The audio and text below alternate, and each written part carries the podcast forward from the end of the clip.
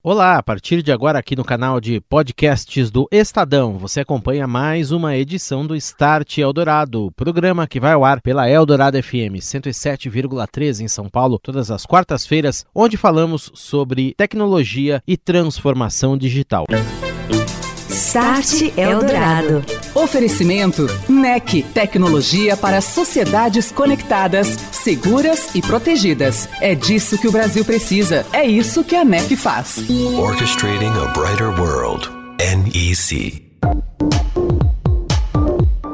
Olá, muito boa noite. Na Eldorado FM está no ar o Start Eldorado, falando mais uma vez de tecnologia, transformação digital Hoje, com um olhar com foco especial para este ano sem precedentes, 2020.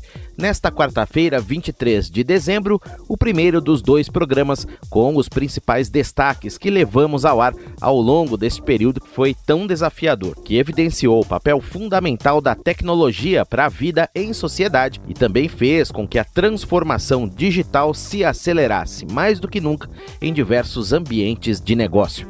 Eu sou Daniel Gonzalez, sejam muito bem-vindos ao Start nesta noite aqui na Eldorado. Start Eldorado.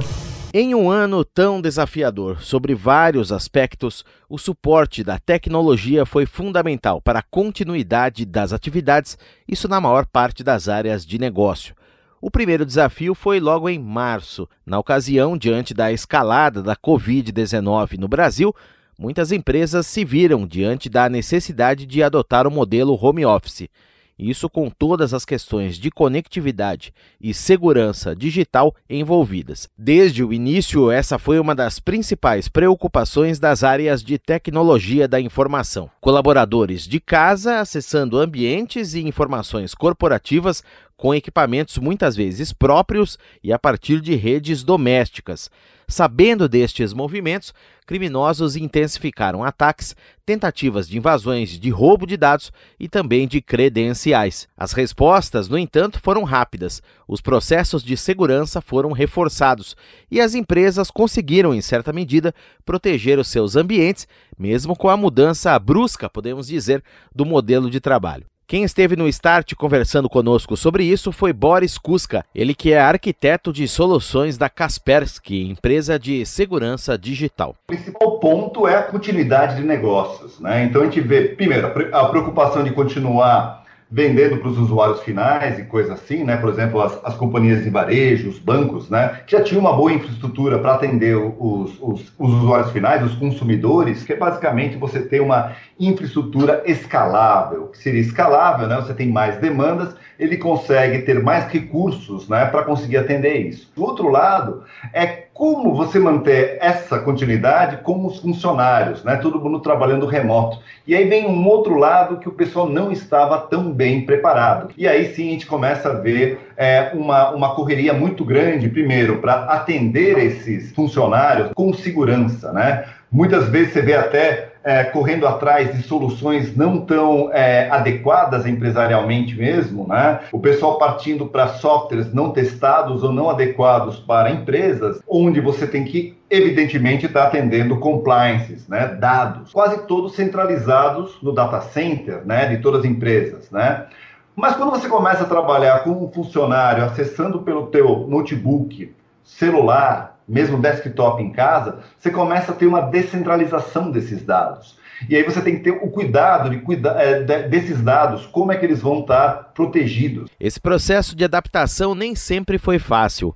Ouça Clayton Ferreira, diretor de produtos e tecnologia da Oracle. Então, tem clientes que usavam majoritariamente nuvem, já estavam preparados para que as pessoas trabalhassem de casa, ou seja, tinha recursos de VPN, por, por exemplo, né, redes virtuais que usam a internet para manter a segurança né, do, das conexões. Esses clientes se adaptaram mais facilmente a essa demanda. Existem outros casos que os clientes não estavam tão preparados, então a gente teve que ajudá-los né, nesse processo de migração de cargas para a nuvem e adaptação de toda a segurança né, que é necessária para você ter segurança do dado, né, da informação dessas empresas. E o aumento do tráfego na internet. Os data centers estavam e estão preparados para suportar toda esta demanda, em especial dos dados em nuvem que passam por esses equipamentos ou neles ficam armazenados. E o aumento, o incremento que houve com as pessoas em casa, consumindo, por consequência, mais streaming, aplicativos de games, vídeos em alta definição. Quem esteve conosco no Start falando sobre isso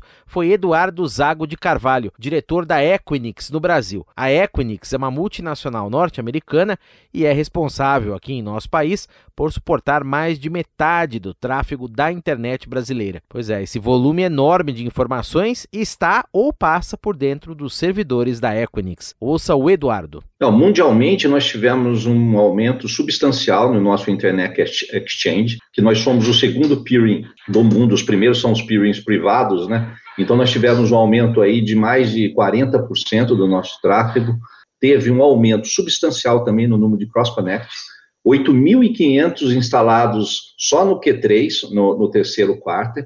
Isso mostra a busca das empresas é, em se conectarem com outros players, obviamente, e buscarem serviços. A gente mudou a forma como a gente trabalha durante a pandemia. O volume de tráfego subiu muito e deve subir ainda mais. A realidade ela deve continuar por mais algum tempo. Eu acho que deve baixar aí depois que a vacina entrar, mas ela deve ainda continuar em patamares altos. A gente viu que é totalmente eficiente você trabalhar remotamente a partir dessas ferramentas. Muito bem, agora esse tráfego vai continuar aumentando. Vem 5G por aí, novos serviços, novas aplicações. Essa rede vai se expandir muito rápido. O que, que se espera, Eduardo? Olha só, o 5G ele vem é, muito conectado com o Edge Computing, né? com a geração de, de conteúdos na ponta, de, de tráfego na ponta. Então, é, como as estruturas estão cada vez mais descentralizadas, a, o 5G e o Edge, eles vêm aí é, com missão muito importante dentro do cenário de TI e das novas tecnologias. Essas tecnologias vão mudar muito a forma com que o mundo compra tecnologia, com que o mundo compra data center via interconexão e não via internet. Isso é muito interessante. As estruturas descentralizadas, elas favorecem o usuário final. Hoje nós estamos, estamos aqui falando é, via dispositivo, o Meet, mas é, o que acontece é o seguinte, a performance ela tem sido melhor porque as estruturas são descentralizadas. Nós experimentamos isso com a Netflix inicialmente, é um case que nós citamos no começo. Ela não estava instalada aqui no Brasil, ela veio para o Brasil, e depois ela veio para o Rio, veio para o Brasil em São Paulo, depois ela veio para o Rio de Janeiro, e isso fez com que a performance dela crescesse exponencialmente, a, a, trabalhando em redes, entre aspas, locais.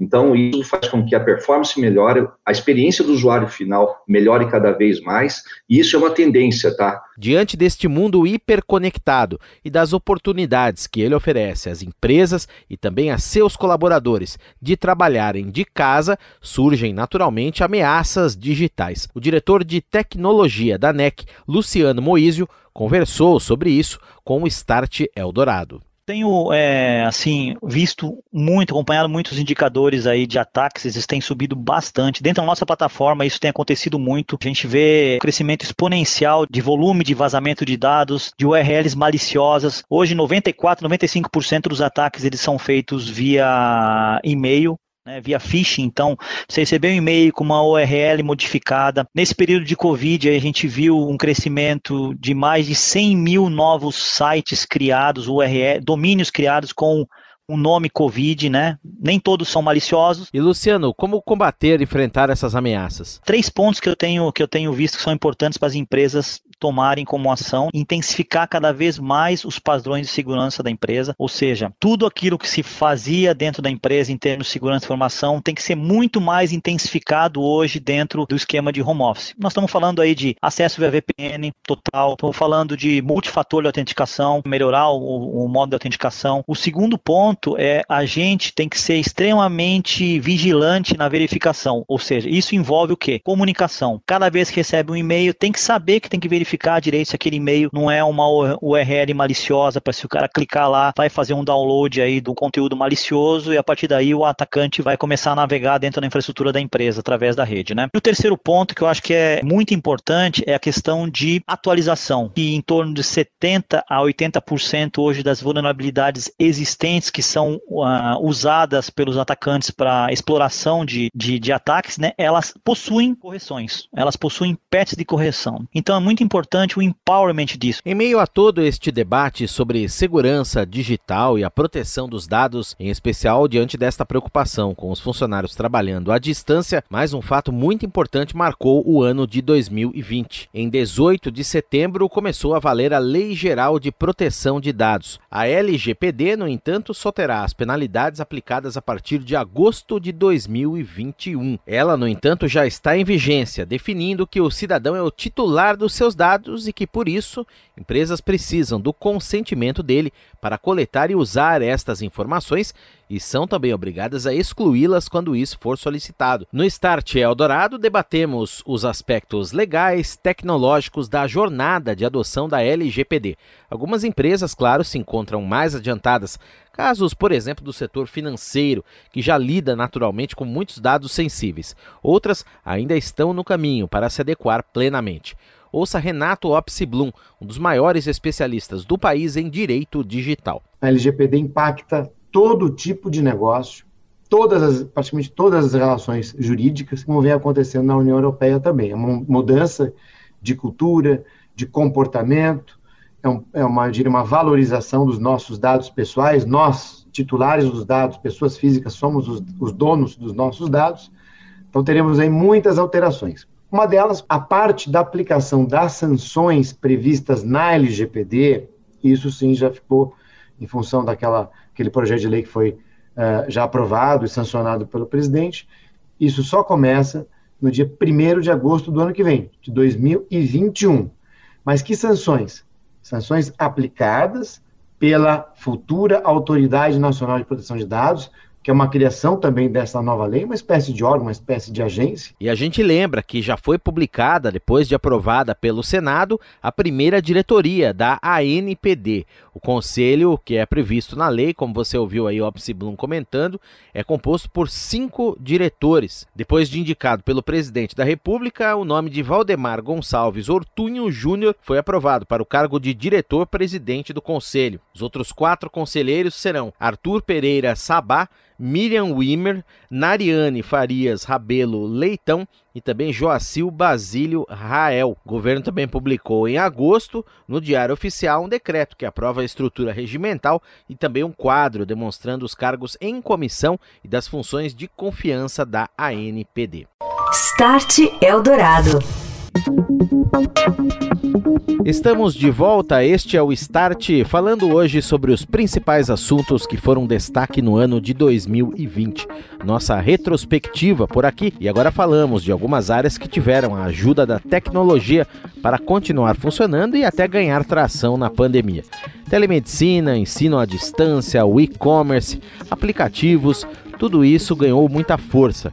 Eu conversei com o professor João Eduardo Ferreira, em primeiro lugar, sobre educação à distância, modelo para o qual algumas instituições estavam bem preparadas, outras menos. O professor João Eduardo Ferreira é superintendente de tecnologia e informação da USP. Tem investido muito na infraestrutura computacional. Isso envolve capacidade de armazenamento, processamento e conectividade. Então, hoje a USP tem uma infraestrutura de três data centers, que é onde, onde as máquinas, né, é, é, estão hospedadas com a capacidade de que a gente chama de 24 por 7, ou seja, 24 horas por dia, 7 dias por semana. Essa, essa disponibilidade de tanto de conectividade quanto processamento e armazenamento é um dos pontos fortes na infraestrutura para ensino à distância, para trabalho remotos ou mesmo para uma otimização dos processos. Marcos Lemos, vice-presidente acadêmico da Croton, que tem quase um milhão de alunos no Brasil, também falou ao Start sobre os desafios, inclusive na área da segurança. Na verdade, teve que colocar no ar uma operação de guerra. A gente tem hoje aproximadamente 400 mil alunos que são de cursos superiores no ensino presencial e mais uns 500 mil alunos que estudam na modalidade à distância. Nós tivemos que colocar de uma hora para outra 400 mil alunos interagindo única e exclusivamente através dessas plataformas que são basicamente o nosso ambiente virtual de aprendizagem. A gente vem reforçando as orientações que normalmente já passa aos nossos alunos, de todo o acesso, seja ao LMS, que é o nosso ambiente virtual de aprendizagem, seja aos links para as aulas ao vivo, seja a, plataforma de avaliação continuada. Então, o aluno, com a sua senha, que já é uma senha forte, é, ele continua dando, é, fazendo utilização desses mesmos recursos com os mesmos cuidados. A gente tem visto alguns comentários em relação à invasão em plataformas é, que não é a que a gente está usando, tá? De aulas ao vivo, é, é, de outro fornecedor. Ao lado da educação, a telemedicina ganhou grande força com a crise, que pode dar o um empurrão definitivo para a consolidação dessa modalidade de atendimento médico digital no país. Nós falamos sobre o assunto, seus desafios de segurança e proteção dos dados, direitos dos pacientes e também a possibilidade do acoplamento de devices, termômetros, câmeras de alta definição no atendimento à distância, tudo favorecido pela hiperconectividade. Eduardo Oliveira, CEO da Santecorp, empresa do grupo Fleury, especializada em atendimentos à distância, conversou conosco no Start. Acreditamos que a telemedicina, nesse momento, é, sendo feita de uma forma estruturada, pode ajudar muito. Em relação à estrutura hospitalar, a gente desafogue muito os hospitais. Pode, durante esse atendimento, se aproximar um diagnóstico, se, se for possível, durante a, a própria consulta, a teleconsulta, e em seguida prescrever medicamentos, atestados médicos uh, e também exames. E a ideia é que, quando você fala em telemedicina, você tem uma plataforma por trás de tudo isso, né? e essa plataforma ela tem ali toda a segurança, ela tem vários processos que assegurem ao paciente ao médico a proteção dos dados dele. Você, eh, numa sala virtual, onde ambos entram você tem mecanismos é, de proteção também dessa informação ali. Então você é, é, e tem isso é, protegido e tem isso, se precisar, até gravar essa consulta por vídeo é possível também, né, se for o interesse do paciente ou da empresa contratante que é serviço. Para você fazer telemedicina, você tem que ter um prontuário eletrônico onde você coloque todos os dados daquele atendimento, os dados cadastrais do paciente, dados do médico, horário da consulta, o dia da consulta. Isso tem que ser gravado, toda a conduta ali tomada e essa gravação, ela, ela, depois de salva, ela não pode ser alterada. Se for alterada, ela tem que ser registrada como um adendo e não como uma alteração aquele primeiro atendimento. Quando falamos de telemedicina fora do país, que então, tem locais muito mais avançados, você pode acoplar devices a isso. Né? Na China, você tem cabines de telemedicina é, dentro de empresas, na rua, que o paciente senta naquela cabine e ele pode medir a pressão arterial, ele pode verificar a frequência cardíaca, a temperatura, peso, altura. São informações que chegam para o médico do outro lado que auxiliam é, durante uma consulta e numa tomada de decisão. Existem empresas em Israel que o paciente recebe, pode é, receber um kit e esse kit ele leva para casa e ele pode, mais uma vez, verificar ouvido, garganta, própria pressão arterial, frequência cardíaca, febre e o médico à distância vai é, conduzindo essa, esse atendimento. E o comércio eletrônico assumiu um papel fundamental, não só no Brasil, mas globalmente nesta pandemia. Muitas pessoas pessoas que nunca tinham acessado meios digitais para compras acabaram fazendo por conta do isolamento social, o que representou um grande desafio para os varejistas, vencido, claro, com a ajuda da tecnologia. No Start Eldorado, nós falamos sobre o varejo digital e a transformação nas relações com o consumidor durante o isolamento. Quem conversou comigo sobre isso foi a diretora de Branding e Inovação do Carrefour, Silvana Balbo acho que a gente estabeleceu desde o início, né, uma tentativa de uma governança totalmente diferente para a gente ter muita assertividade, uma tomada de decisão muito mais rápida. Praticamente a gente teve dois blocos que andaram em paralelo. Eu diria para você que assim, um ficou totalmente focado naquilo que é o nosso feijão com arroz, né, aquilo que a gente chama do business as usual. O que que a gente tem que fazer nas lojas físicas para dar muita segurança para as pessoas nesse momento, para garantir abastecimento e uma outra frente que ficou muito focada em desenvolvimento de novas soluções. E algumas frentes ajudaram a gente a, a realmente potencializar o nosso e-commerce. A gente vem trabalhando, e aí com muita ajuda de tecnologia, para conseguir prestar um serviço para o consumidor final muito melhor, né, muito mais apurado e muito mais detalhado. A gente implementou, no meio de toda essa loucura, um tracking de pedidos super preciso. Então, a gente, num curtíssimo espaço de tempo, implementou esse esse tracking. Hoje ele é feito via WhatsApp. A gente já tinha uma assistente digital que era a Karina e hoje é ela que presta esse serviço para o consumidor. E neste contexto, o uso de dados para analisar o comportamento do consumidor e melhorar cada vez mais o varejo digital é caminho que já se consolidou e vai ganhar força, inclusive na retomada econômica. Ouça o que disse Fernando Gamboa, sócio líder de consumo e varejo no Brasil e na América do Sul da KPMG. O varejo tem feito e agora vai acelerar demais é justamente usar os dados para fazer as previsões. E aqui estamos falando de analytics ou big data, ferramenta analítica que faça aquela análise preditiva. Como eu começo a fazer o um modelo agora de distribuição, eu preciso começar a mapear em cada zona o que sai mais, que tipo de produto aquela, aquela determinada zona consome, de onde é mais fácil enviar. Começam a fazer sentido duas estratégias logísticas que vão, no novo normal, vão ser muito popularizadas. Uma é enviada partir das lojas. Eu consigo melhorar minha eficiência operacional e consigo diminuir o frete. E a segunda é fazer o click collect, né? Eu passo de carro e pego. Para esses dois pontos eu preciso trabalhar os dados. Empresas de benefícios e de meios de pagamento tiveram que adotar a inteligência de dados, intensificar esse processo que já vinha acontecendo antes da pandemia para melhorar os serviços aos clientes. Ouça Cesário Nakamura, CEO da Alelo, que esteve no Start Eldorado falando sobre isso. A gente passou a adotar o posicionamento de inteligência que conecta pessoas e negócios. E quando a gente fala inteligência, nós estamos falando de dados. Né? Na Alelo, a gente processa mais ou menos 600 milhões de transações por ano. A gente tem mais de 8 milhões de clientes, usuários, portadores dos nossos produtos e mais de 700 mil estabelecimentos comerciais. Então, você imagina a gama de informações que a gente tem aqui nos nossos bancos de dados, né? Você ouviu Start Eldorado. Oferecimento NEC, tecnologia para sociedades conectadas, seguras e protegidas. É disso que o Brasil precisa. É isso que a NEC faz. Orchestrating a brighter world. NEC.